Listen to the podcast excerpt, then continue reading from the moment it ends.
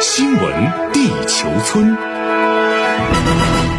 欢迎来到新闻地球村，我是小强。我们首先来快速了解主要文资讯。在全球气候议题方面，十一月十号，中国和美国在联合国气候变化格拉斯哥大会期间发布中美关于在二十一世纪二十年代强化气候行动的格拉斯哥联合宣言。双方赞赏迄今为止展开的工作，承诺继续共同努力，并与各方一道加强巴黎协定的实施，在共同带有区别的责任和各自能力原则、考虑各国国情的基础上，采取强化的气候行动，有效应对气候危机。双方同意建立二十一世纪二十年代强化气候行动工作组，推动两国气候变化合作和多边进程。另外，在全球疫情方面，我们看到世卫组织昨天发布的数据显示，过去一周欧洲新冠确诊病例增加百分之七，死亡病例增加百分之十，成为全球唯一确诊和死亡病例双增加的地区。此前，世卫组织欧洲区域办事处警告，区域内五十国的新冠疫情令人担忧，欧洲已再度成为新冠疫情震中。如果不进一步采取防疫措施，那么到明年二月前，欧洲可能再增加五十万例新冠死亡病例。另一边，由于美国已重开边境，外界愈发担心冬季疫情在美国出现反弹。在此背景下，全球疫苗研发生产巨头辉瑞公司最新表示，已向美国监管机构提出扩大新冠疫苗加强针适用范围。该公司还提交了一项大型临床试验的数据，证明加强针安全且非常有效的预防感染。另外，在东欧难民危机方面，我看到俄总统普京昨天应约与德国总理默克尔通话，重点讨论白俄罗斯与欧盟国家边境难民问题。根据克里姆林宫网站当天发表声明称，普京提议欧盟成员国与白俄罗斯双方代表直接沟通讨论现有问题。据了解，今年八月以来，为进入欧盟，越来越多的来自中东的难民取到白俄罗斯进入欧盟成员国波兰和立陶宛，导致边境管控压力随之加大。而由于边境地区没有足够食品、水和医疗保障，再加上需要躲避波兰和立陶宛方面抓捕，难民处境非常艰难，已有多人死亡。另外一边，就在白俄罗斯和欧盟因难民问题发生矛盾之时，希腊方面对土耳其进行了指责。我们看到，希腊海岸警卫队日前发布视频，并配以文字，称土耳其舰船试图将一艘载有约四十名难民的橡皮艇送进希腊领海，这样的行径如同海盗。此前，土耳其曾在去年二月大开边界，让难民从陆地直接进入希腊，继而前往欧洲其他国家，以此要求欧盟公平分担接收难民的重担。好，接着话题，我们来关注啊，这个日本岸田政权完成阻隔。那么，在昨天举行的日本国会首相指名选举中啊，担任首相刚刚满月的岸田文雄呢，毫无悬念的再次的当选啊。那么岸田当天呢是再次的阻隔啊，那么除了外务大臣人选发生变更之外呢，其他的这个阁僚啊保持不变。岸田呢随后也是在记者会上围绕这个疫情防控、经济、外交等发表讲话。那么有分析认为呢，完成此次阻隔啊，意味着岸田政权实现了真正意义上的起航。而新内阁呢，将延续之前的方针政策，其优先课题啊，将是疫情的应对以及呢经济复苏，其中啊还包括尽快出台新经济对策和启动二零二二财年预算编制。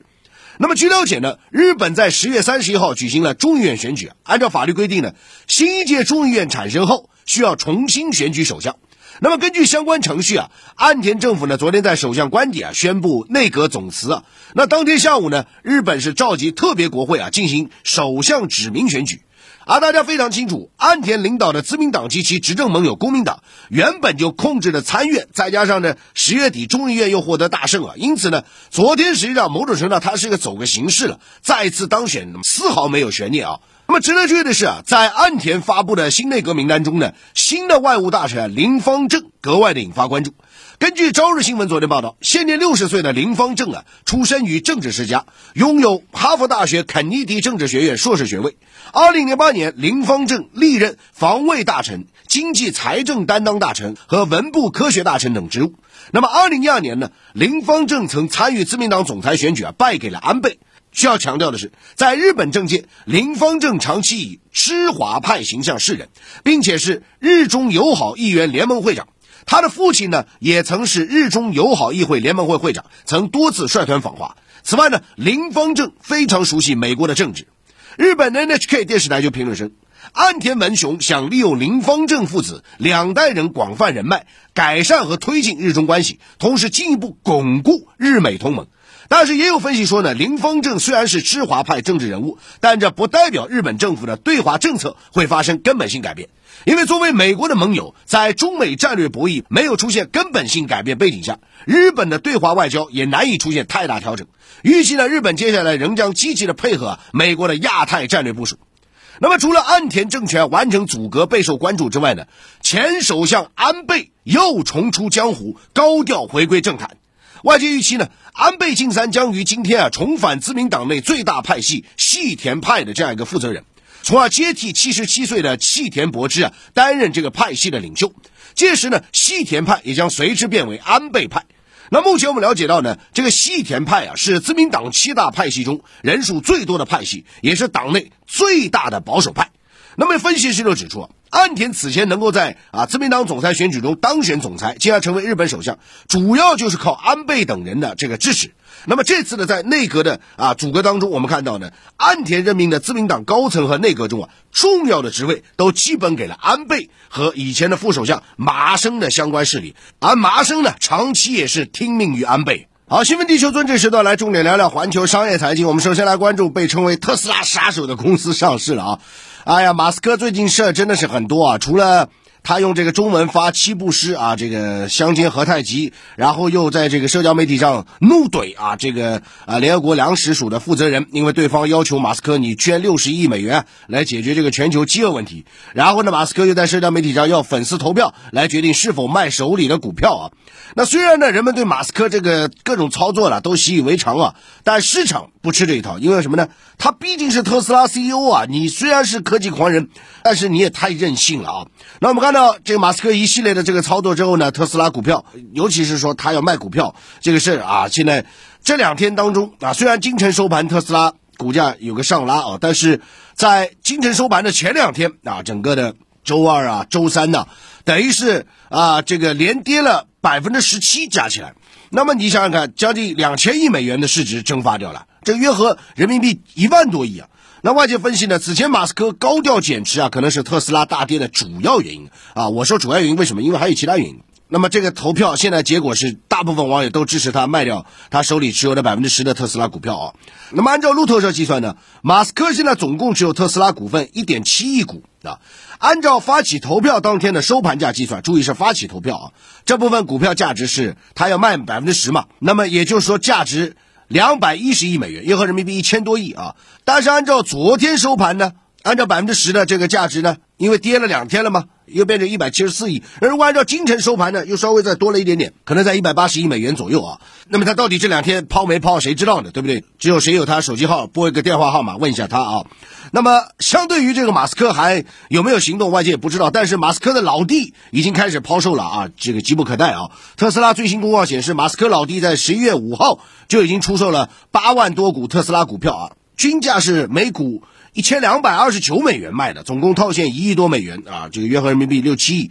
那么根据公告估算呢，马斯克弟弟本次抛售股票占其持有百分之十五。那么最近其实还有很多特斯拉的股东都抛售股票了，等等等等啊。但相对于马斯克跟他老弟持有的股份，其他人的持有股份就少很多。那另一方面，跳水的股价也或多或少影响了特斯拉大客户。你像这个上月底啊，全球最大汽车租赁公司赫兹啊，说已经下单了，要在明年底前啊，首批订购十万辆特斯拉汽车。那么特斯拉股价，然后听到这个消息也涨啊啊，当时那市值突破万亿美元，对不对？大家有没有印象？那么蹭上特斯拉热度之后呢，赫兹也说了，我要重新上市哇！然后在啊北京时间周三啊，赫兹呢在美国纳斯达克重新上市，结果呢啊令人大跌眼镜啊！赫兹上市首日股价破发啊，暴跌近百分之二十四啊，有很多人就说了，就是因为受到啊特斯拉这两天大跌的这个影响，那本来想蹭个热度，没想到凉凉啊。当然了，这边是受到影响的啊，那还有的啊是受到热捧的。为什么这么说呢？被称为特斯拉杀手的电动皮卡这个新兴巨头啊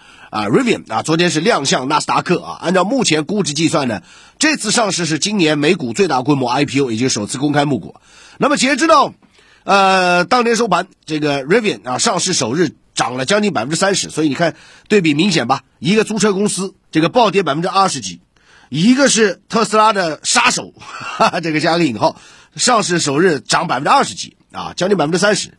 那这个反差非常大。那除了车企们的追赶之外，特斯拉自动驾驶技术也是受到威胁。因为昨天我们看到芯片巨头呃，NVIDIA 英伟达也是发布了自动驾驶的工具包啊，说呢，我们这个工具包是为了二零二四年的车型做好准备。说白了，除了传统车企要造新能源车之外啊，这个科技巨头也要造车啊，人家芯片也出来了，自动驾驶工具也出来了，等等等等。